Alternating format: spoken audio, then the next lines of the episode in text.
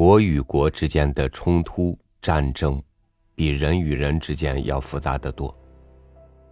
同根同源的两个国家，有着怎样的仇恨，到头来却要炮火相向呢？与您分享王统照的文章《仇恨》。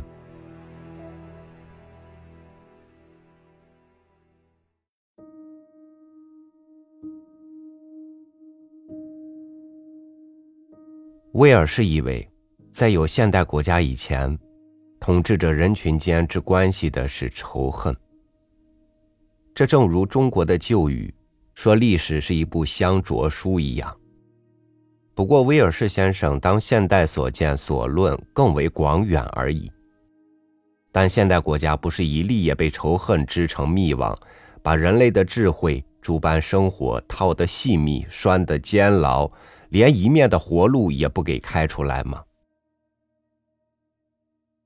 其实，党派、种族、国家彼此的仇恨，正是自古已然，于今为烈。一方故事借了科学的力量，使人类的文化焕然改观，但也因为工具的发明，与真正文化的动力不能调谐，不能互相资助。反而造出多少世界的悲剧，也因此仇恨的种子随风播扬，随地萌发，又使真令我们对于所谓人类的价值与互助的精神，从根本上引起疑问：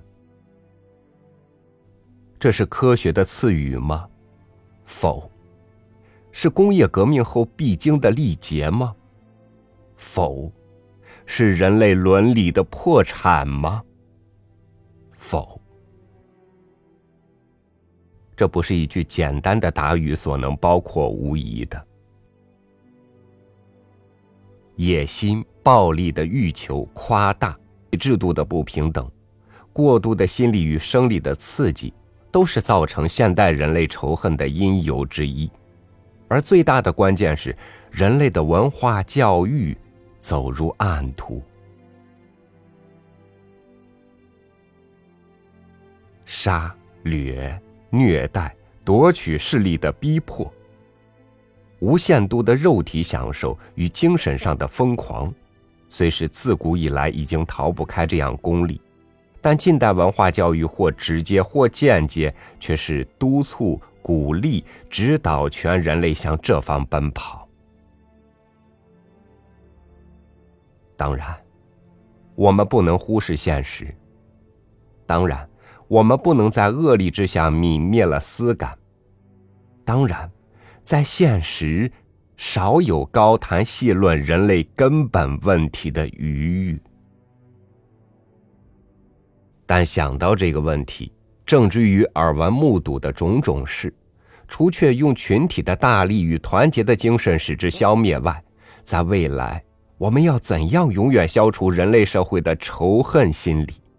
怎样在正途上提高人类的智慧与改善妒忌、专善、强暴、残酷的行为？这却是每一个文化工作者应加一番思索的。生年不满百，常怀千岁忧。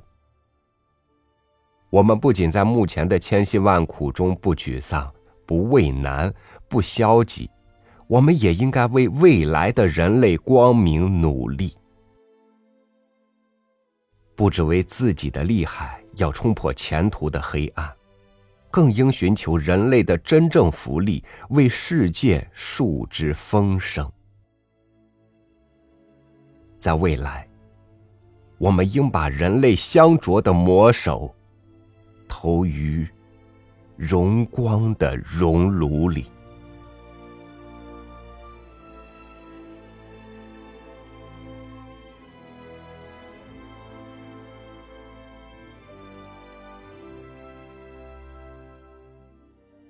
如果说突然哪一天世界就到了末日，不必奇怪，那一定是人类自己影响了终结。